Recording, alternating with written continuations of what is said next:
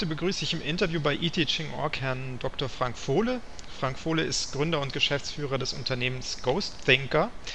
Als promovierter Mediendidaktiker ist er auch noch als freier Forscher tätig und hat nach eigenen Angaben einen Hang zur sozialen Innovation. Um eine dieser sozialen Innovationen soll es heute im Interview gehen, um das sogenannte Social Video Learning. Was genau das ist, erklärt er uns am besten selber. Frank, was genau versteht man denn unter Social Video Learning? Ja, also da kann man jetzt groß ausholen, aber ich möchte einfach mal ein Beispiel erklären. Stell dir vor, wenn Trainer in der Sporttrainerausbildung, da sind wir intensivst unterwegs, sage ich mal, ihren eigenen Unterricht, ihr eigenes Training videografieren, also quasi äh, aufnehmen, wie sie praktisch aktiv sind im Rahmen ihres Unterrichts, dieses Video auf einer Online-Plattform hochladen, dann sagen, okay, ich analysiere das Video oder bestimmte Situationen im Video, mache Videokommentare, wo mir etwas auffällt, was ich vielleicht nicht so richtig mache, besser machen könnte, also Einbinden von Videokommentaren. Und dann lade ich Dritte ein, dieses meines Videos auch nochmal zu kommentieren, also mir quasi ein Feedback zu geben oder mich auf Dinge hinzuweisen, die ich noch gar nicht entdeckt habe. Dann trete ich quasi mit diesen Dritten in einem Austausch im Video dann nennen wir das Social Video Learning. Von den Komponenten nochmal. Idealerweise ein eigenes Video aus den eigenen Kontexten, die für einen eine Bedeutung haben, bedeutungshaltige Inhalte. A. B, dass man äh, eigene situationsgenaue Videokommentare macht, wo man selber sagt, das ist relevant für mich, das ist wichtig, da erkenne ich was. Und dann aber auch Dritte einbinden, die einem da entweder ein Feedback drauf geben oder halt mich auf Dinge hinweisen, die ich bisher noch nicht gesehen habe. Das sind so Elemente, die zum Begriff passen. Worin siehst du die Vorteile des Lernens mit Video? Ja, also äh, Video ist in aller Munde und äh, wenn man jetzt sagt, auch wieder am Beispiel festgemacht, äh, man hat in der Trainerausbildung oder auch in der Lehrerausbildung, kannst du dir eigentlich jetzt analog vorstellen, ich drücke dir jetzt mal einen Ordner in die Hand, wo bestimmte Dinge beschrieben sind per Text, dann wirst du die Stirn runzeln und sagen, ja, wie kann ich da jetzt meinen Unterricht mit verbessern? Da ist jetzt gegenteilig das Medium Video natürlich insofern gut, weil es Situationen ganzheitlich einfängt, Prozesse abbildet und das ist erstmal vom, vom Medium her ein sehr reichhaltiges Input, wo ich mir Gedanken darüber machen kann und es ist natürlich auch dann sehr, ich sag mal, motivierend, sich solche Dinge anzuschauen. Deshalb klares Plädoyer für das Thema Video als eine Möglichkeit. Was sind denn Beispiele für Einsatzszenarien von Social Video Learning an Hochschulen jetzt speziell? Also neben dem Sportkontext hatte ich erwähnt, haben wir auch Erfahrungen in den letzten Jahren in Hochschulen gesammelt. Zwar in den Kontexten äh, der Lehrerausbildung intensiver, und zwar an der Uni Hannover und an der LMU München. Auch im Mathematikunterricht an der PH Heidelberg, äh, Musikunterricht an der Uni Augsburg. Das sind so einige Beispiele. Und wenn man jetzt reinzoomt in so Szenarien, ich erinnere mich an ein Seminar von Professor Sparnagel, Bereich theoretische Informatik. Da ging es um inhaltlich um Mathematikvorlesung, wie eignet man sich entsprechende mathematische Kenntnisse an. Grundlage waren da Videos, wo der Professor bestimmte Aufgaben vorgerechnet hat. Das ist ja letztlich ein linearer Prozess, der kognitiv sehr anspruchsvoll ist. Und in dem Fall eignet sich natürlich die Videokommentierung hervorragend dafür, zu sagen, jetzt als einzelner Lerner, hier an der Stelle komme ich jetzt nicht mehr mit, äh, ich habe die Ableitung nicht verstanden, ich habe nicht verstanden, warum man irgendwie Klammern setzen muss. Also man kann dann quasi situationsgenau sein Veto einlegen, sagen, hier habe ich es nicht verstanden, bitte um Erklärung. Und weil das nicht nur ich alleine mache, sondern bei Social Video Learning machen das eben alle, die daran beteiligt sind, in dem Fall damals 20 Studenten und Studentinnen ergibt sich halt eine schöne Meldung von, hier habe ich was nicht verstanden, hier helfe ich dir, hier gebe ich dir einen Tipp. Also das ist jetzt mal so in aller Kürze so ein Einsatzszenario. Das sieht halt in der Lehrerbildung, liegt es äh, auch auf der Hand, ich hatte es eben erwähnt, Bereich von Unterrichtsreflexion. Das ist ja, ich sag mal, Unterrichtsreflexion ist ja ein recht klassisches Szenario, auch Videoeinsatz dort gibt es seit den 70er Jahren spätestens wir setzen an diese gute Tradition an und bauen es einfach nur aus. Also Video kennt man, online kennt man, aber jetzt zu sagen, okay, Man ändert quasi den Modus von einer Einbahnstraße zu einem Dialograum. Das ist, glaube ich, ein wichtiger Switch an der Stelle, dass man die Studierenden auffordert und entsprechend auch die Dinge einfordert, dass sie sich zum Video verhalten sollen, ihre Meinung artikulieren sollen und entsprechend sich auch untereinander austauschen sollen. Und das ist ein, ein Riesenfund, meine ich, weil man Video eben nicht nur rezeptiv wahrnimmt, sondern sich aktiv und eben auch situationsgenau, das ist auch ein äh, wichtiger Punkt. Also ich kann sagen, hier an der Stelle verhältst du dich falsch oder besonders richtig und darauf kann ich, habe ich dann eben Bezug genommen mit meinem Kommentar. Das ist halt ein, ein ganz deutlicher didaktischer Mehrwert, mit dem man dann eben zum Beispiel so umgehen kann, dass man zwischen den Unterrichtsreflexionen, meinetwegen, wir hatten jetzt am Freitag hatten wir eine, eine Unterrichtseinheit, wo auch alle Teilnehmer anwesend waren, das nimmt man per Video auf und gibt dann die Aufgabe, bis zur nächsten Woche schaut ihr euch diese Unterrichtseinheit an und jeder macht mal vor dem Hintergrund einer bestimmten Theorie, ABC und bestimmten Beobachtungskriterien Anmerkungen. Diese Anmerkungen sammeln sich dann quasi im Video asynchron, auch ganz wichtig. Wir haben ja hier jetzt ein synchrones Szenario. Bei dem Social Video Learning ist es ein asynchrones Szenario dass alle Teilnehmer dann sieben Tage, 24 Stunden ihre Kommentierung einbringen, die Kommentierung der anderen natürlich lesen und sich auch dazu verhalten. Und jetzt kommt der große Kick an der Stelle nochmal, dass der Referent, also der den Kurs leitet, bestimmte Videokommentare aus, dem, aus der Online-Arbeit herausnimmt, um sie dann in der nächsten Präsenz intensiver zu besprechen. Er bespricht also nicht irgendwas, sondern das, was Studierende als relevant angemerkt haben oder auch artikuliert haben durch einen Videokommentar, durch eine Ampelfarbe Rot, Gelb, Grün und dieses dann Eingehen auf ja offenbar Dinge, die die Studierenden ernsthaft interessiert oder wo sie Fragen haben, das macht dann einen besonderen Wert nochmal aus in, der, in dem Szenario, was dann, wie du gerade merkst, ein Blended Learning Szenario wäre. Würdest du sagen, dass Social Video Learning dann eine Spielart von Flipped Classroom, Inverted Classroom Szenarien ist? Würde ich gerne, aus Marketinggründen, aber aus didaktischen Gründen würde ich dem nicht folgen. Wie ich es verstanden habe, ist ja im Worded Classroom, dass ich quasi im Online-Bereich sehr stark auch rezeptiv arbeite. Also ich muss mich irgendwie vorbereiten, um dann quasi in, dem, in der Präsenz Zeit zur Diskussion zu haben. Das ist quasi eine, eine, eine Grundlogik. Ich glaube nicht an diese klare Trennung, also äh, dort äh, Informationsaufnahme und dort Diskurs sondern ich sage, die Online-Phase ist sowohl zur Informationsaufnahme und zur Diskussion schon da, wie auch die Präsenz. Also jeder Präsenz tut einen Input gut von einem Professor, der einmal eine halbe Stunde überblicksartig sehr systematisch was erzählt.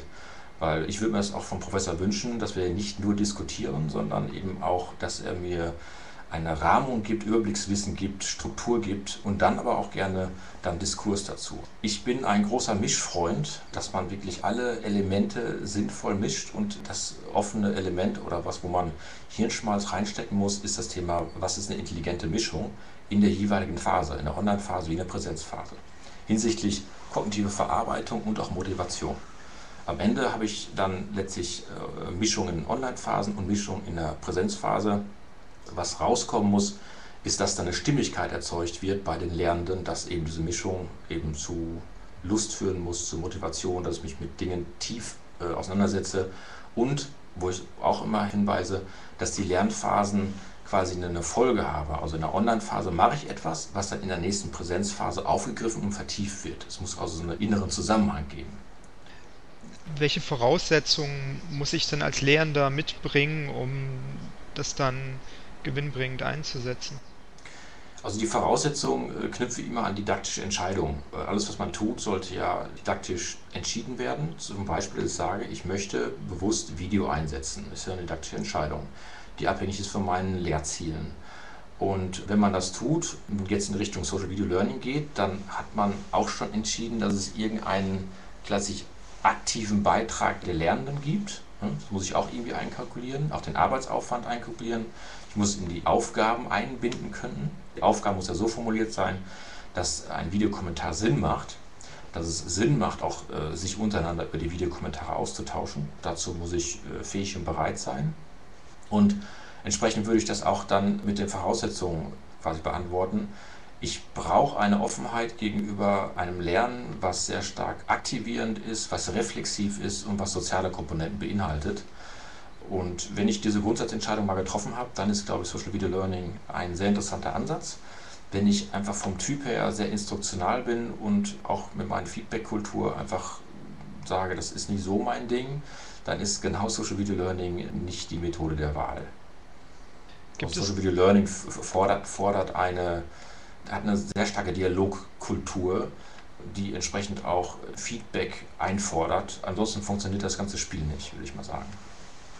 Wie schafft man es, dass die Studierenden dann auch was beitragen letztendlich oder dass alle Studierenden mitmachen? Seit Helge Schneider wissen wir, es muss Spaß machen. Das meine ich jetzt ernst. Es ist erstmal nur ein lustiger Spruch, aber wenn die Videoinhalte nicht bedeutsam sind für die Studierenden, dann ist das wie Hunde zum Jagen treiben. Und da gibt es zwei Komponenten, Video herzustellen. Also A, diese Videosachen sind äh, sehr stark aus den Händen auch der Studierenden, dann haben sie eine eigene Bedeutung, dann sind sie hoch motiviert, selber mit dem Videomaterial weiterzuarbeiten in Form von Kommentaren und Rekommentaren. Rollenspiele, Stadtbegehung im Bereich, im Bereich, der Geografie, wenn die rausgehen und quasi beobachten, irgendwelche Verkehrskreuzungen haben wir an der Uni Hannover gehabt, dann wollen die das weiter bearbeiten und dafür sind diese Werkzeuge sehr, sehr geeignet. Wenn es irgendeine Videokonserve ist und ich werde aufgefordert, das zu kommentieren, muss man sich einfach sehr gute Aufgaben ausdenken oder sehr gute Sanktionsmöglichkeiten haben. Also da geht es wieder in die andere Abteilung rein, dass ich die Studenten mehr oder weniger zwinge, das zu tun der erstgenannte Fall, dass man viel mehr Szenarien sich ausdenken sollte, überhaupt mal darüber nachdenken sollte, wie können Studierende selber Videos drehen, jetzt nicht als Lust an der Freude, sondern weil sie damit Kontexte einfangen, die für sie von Bedeutung sind. Äh, das ist der entscheidende Satz. Und ja, wenn das eingefangen ist, dann sind auch, glaube ich, viele motivationale Probleme in der Folge wenigstens nicht mehr so stark wie im Moment bei äh, Dingen, die man einfach vorgesetzt bekommt. Du hast jetzt ein paar Disziplinen angesprochen. Eignet sich Social Video Learning für alle Fachbereiche? Äh, ganz schnelle Antwort nein. Ich würde zumindest sagen, nicht für alle Fachbereiche gleichermaßen, um das ein bisschen gemäßigter auszudrücken. Ich glaube, fangen wir mal damit an, äh, was wir erfahren haben bisher an den Universitäten. Bereich der Mathematik hatte ich eben erwähnt, das Beispiel, dass man da so Videos aufnimmt zu Rechenvorgängen. Das kam recht gut an, das wurde auch angenommen. Im Bereich der Geografie, wo es sehr stark um so äh, Seminartypen ging, die Studierende auch in die Lebenswelt hinausließen, also Beobachtung von äh, Verkehrsinseln, Kinderspielplätzen und so weiter. Das ist ein bestimmter Seminartyp. Da eignet sich im Bereich der sportwissenschaftlichen Ausbildung sehr auf der Hand. Wenn ich aber jetzt so in Kontexte reingehe wie Germanistik äh, oder Französisch, dann muss man sich schon Gedanken machen, wie da das, das Leitmedium Text durch ein Medium Video intelligent angereichert werden kann. Im Bereich der Juristerei kann ich mir vorstellen, dass es da Schulungen von Plädoyers gibt, wir haben sehr, sehr gute Erfahrungen. Das hängt damit eng zusammen mit der Doktorandenausbildung. Also äh, Doktoranden auf mündliche Prüfung vorbereiten, dabei eben auch videografieren, das Argumentieren üben und da eben auch wieder ein situatives Feedback über Videokommentare und den Austausch über das Videokommentar. Das funktioniert auch. Was ich damit sagen will, ich finde wichtig, wenn man nur ein solches Werkzeug hat, was im Prinzip sehr mächtig ist, dass man dann auch versucht, über neue Unterrichtsszenarien nachzudenken. Ich bin kein Freund davon, dass man sagt, Video, ja klar, machen wir eine Vorlesungsmitschnitt. Weil da nutzt man ein Medium dafür, Ist-Zustand zu reproduzieren, indem man einfach sagt, okay, äh, Vorlesung ist halt der Standard und äh, dieses Video reproduziert quasi jetzt diesen, diesen Standard, indem man einfach einen Mitschnitt macht. Das kann punktuell sinnvoll sein, aber ich finde, Mediendidaktik muss darüber nachdenken, wenn neue Werkzeuge am Start sind, wie man auch solche Unterrichtsszenarien kreativ, intelligent erweitert. Also das heißt nicht, dass man alles Alte über, über den Haufen wirft, aber auf jeden Fall darüber nachdenkt, ja, was kann man noch alles machen? Und das Einbinden von Lebenswirklichkeit, die da draußen ist, also außerhalb der Uni, erwähnte eben die Geografen, ist für mich eine wichtige Dimension. Reinholen von Lebenswirklichkeit, die draußen ist, in die Universität. Und Video eignet sich sehr gut dafür und dann damit intelligent umgehen, das heißt viel mehr Analyse machen von Videos und Austausch in Videos. Du hast vorhin erwähnt, das fand ich ganz spannend, dass man auch die Studierenden anregen kann, eigene Videos zu drehen. Wie würdest du das einschätzen? Brauchen die da heutzutage noch Anleitung? Ich meine, die haben Handys, können damit Videos drehen.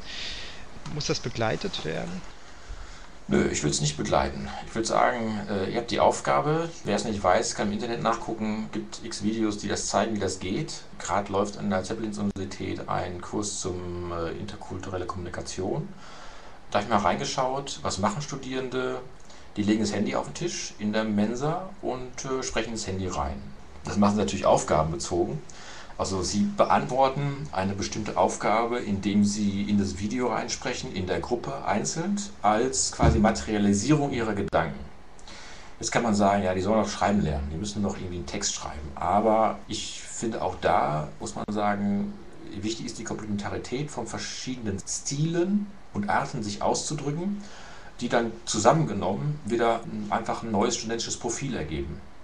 Und deine Frage zu beantworten, ich glaube nicht, dass man heutige Studierenden noch großartig irgendwie was erzählen muss, wie man so ein Video macht.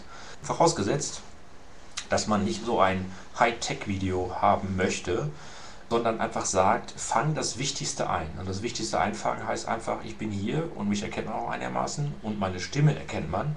Also was will ich eigentlich mit dem Video zeigen? Aber rein auf der technischen Ebene, nee. Also es geht heute alles so.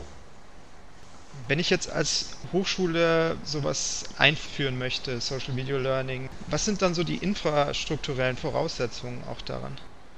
Mhm. Also wir arbeiten ja im Moment in einem Angebot, also wir, die Ghost Thinker GmbH, in dem wir ein Software as a Service Paket bereitstellen. Also Universitäten können unsere Infrastruktur nutzen da ist die große Botschaft an alle Lehrenden, bleibt didaktisch und konzentriert euch auf die Didaktik, im Wesentlichen auf intelligente Aufgaben. Da muss man nämlich viel Hirnschmalz reinstecken. Und wir unterstützen euch einfach technisch. Ihr müsst euch nicht um die Technik kümmern. Das ist also äh, ein Modell, mit dem wir bei allen Universitäten bisher gefahren sind.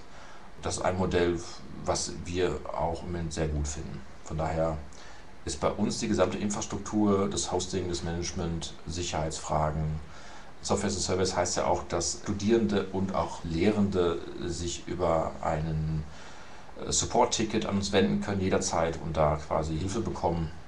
Ja, das ist so der Ist-Stand.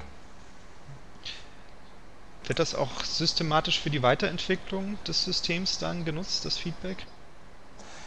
Genau, das ist bei uns eigentlich Programm seit Beginn 2007. Da habe Reimann und ich eigentlich auch mal schon mal einen Artikel darüber geschrieben.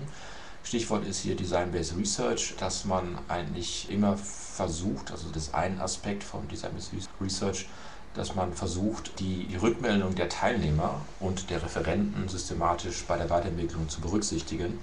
Und das ist bei uns einfach auf mehreren Ebenen geschehen. Einerseits auf der Ebene des Players, so ich sag mal, wo der technische Kern liegt, Veränderungen von Anordnung von äh, Knöpfen oder was man alles machen kann, welche Annotationstypen interessant sind. Wir haben ja nicht nur Text, sondern auch Ampelmöglichkeiten und, und Zeichnungen in das Video bis in, die, in der Umgebung, was ist wichtig, ein äh, guten Aufgabenbereich ist wichtig, guter Feedbackbereich ist richtig. Die Lehrenden brauchen ein, ein Feedback-Cockpit, um jetzt, wenn sie nicht irgendwie fünf Feedbacks geben müssen, sondern 20, 30, 40, das sehr effizient handeln können. Das ist ein eigener Bereich bis zu den Szenarien. Also Blended Learning Szenarien gibt es ja klein, groß, man kann alles mischen. Da ist auch der Punkt, was ist intelligentes Mischen? Natürlich fülle ich das inhaltlich auf, indem ich die Lehrenden, die vor Ort tätigen, mit in diese Frage einbinde. Bis zu Modellen im Sport haben wir das zum Beispiel, dass Tischtennis 16 Bundesländer zusammenarbeiten und da die Bildungsverantwortlichen Videos tauschen, intelligente Aufgaben tauschen und das ist, läuft dann eher unter dem Stichwort Organisationsentwicklung. Es soll deutlich machen, von der Player-Ebene bis zu den Großkonzepten binden wir systematisch immer die, die Teilnehmer mit ein und das macht eben auch unser Produkt ganz gut aus. Was sind jetzt in eurer Entwicklung die nächsten Schritte, die ihr geht? HTML5, dass das Ganze mobilfähig wird, das ist ein sehr großer Schritt. Einfach komplementär zu den Standgeräten, der mobile Einsatz, sehr stark auch aus der Wirtschaft gefordert. Aber mit dieser Mobiloption, denke ich, kann man auch wieder erweitert über didaktische Szenarien nachdenken. So, das ist ein Punkt. Und der zweite Punkt, von dem ich mich sehr viel verspreche, ist die äh, Social Video Learning Methodik, nenne ich es mal, auch in synchronen Szenarien. Also so Szenarien, die wir jetzt gerade machen, als komplementäre Seite von asynchronen Szenarien. Also wenn man einfach jetzt in einer Gruppe ist, äh, man hat meinetwegen 6, 7, 10, 20, 30 Teilnehmer in einer Online-Konferenz und man gibt die Möglichkeit, dass jeder quasi Kommentare einbringen kann, zeitmarkengenau, situationsgebunden und jeder kann das hinterher nochmal nachlesen, kann sich darauf beziehen vor allen Dingen, dann glaube ich, ist das komplementär zu den asynchronen Social Video Learning Szenarien sehr große Hilfe. Auch da erwächst wieder was didaktisch raus, was im Moment nur in Umrissen steht. Das war immer so, dass wir einerseits von der Didaktik ausgegangen sind, dass wir sagen, was, was wäre didaktisch sehr interessant, in welche Richtung sollte es gehen. Aber umgekehrt auch kommen natürlich viele Impulse auch von technischen Möglichkeiten und da spielen wir uns intern bei den Ghosting auch mal die Bälle zu. Da kommt die Idee von der Seite oder die Seite. Das ist auch normal für Entwicklung. Ja, das sind die beiden Hauptsäulen, die uns so aktuell umtreiben. Vielleicht noch ein, eine Sache, die ich äh, besonders spannend finde, das hatte ich eben erwähnt, nochmal im Nachgang wenn man Social Video Learning eigentlich so äh, vor Augen hat, dann sagt man, okay, es gibt die Videokommentierung, es gibt den Austausch von Videokommentaren. Das ist eines sehr stark technikzentriert von der Rede her. Äh, ich habe festgestellt, dass es ebenso wichtig ist, wenn man Social Video Learning im Rahmen von Blended Learning Szenarien einsetzt, dass man diesen Ansatz dafür nutzen kann, die Lernphasen zu vernetzen, zu verketten. Beispiel, wenn ich jetzt in den Universitätsbereich gehe, man, hat eine, man hätte zum Beispiel eine, einen Vorlesungsmitschnitt, wo man 100 Studierende äh, dran setzen würde, dass sie da bestimmte Bereiche markieren, wo sie Probleme haben. Diese äh, Videokommentare mit äh, einer roten Ampel anzeigen. Würden 100 Personen äh, bei einer Vorlesung von 90 äh, Minuten quasi eine Verteilung abgeben, wo sie Probleme hatten und das wird auch visuell angezeigt. Als Lehrender hätte ich halt dann die Möglichkeit, wenn ich jetzt nächstes Mal wieder in die Präsenz reingehe, auf diese Probleme viel systematischer einzugehen. Also ich würde überhaupt erstmal ein, als Lehrender ein, ein, ein Feedback bekommen, vor allen Dingen ein spezifisches Feedback, was jenseits von war gut, war schlecht liegt, wo ich das dann aufgreifen kann und sagen, 40% von Ihnen hatten einfach an der Stelle richtige Probleme. Ich habe mir die Argumente auch angehört und im Grunde genommen muss ich mich korrigieren, es muss so und so heißen. Also ist ein Idealszenario. Was man damit anstoßen könnte, wäre für mich auch eine Qualitätsentwicklung bei den Lehrenden, die also nicht nur als Service für den Studierenden, da denkt man ja auch mal gerne hin, aber eben auch als Instrument, um zwischen dem Lehrenden und den Lernenden zu vermitteln, hinsichtlich auch einer besseren und passgenauen Lehre.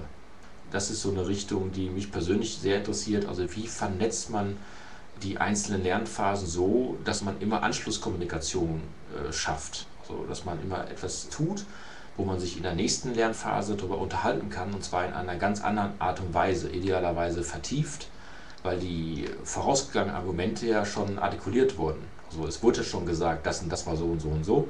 Und das weiß der Lehrende dann und kann dann sagen, ich habe die Argumente mal zusammengefasst. Im Wesentlichen geht es ihm darum, aber darauf möchte ich jetzt äh, nochmal sehr gezielt und sehr vertieft antworten.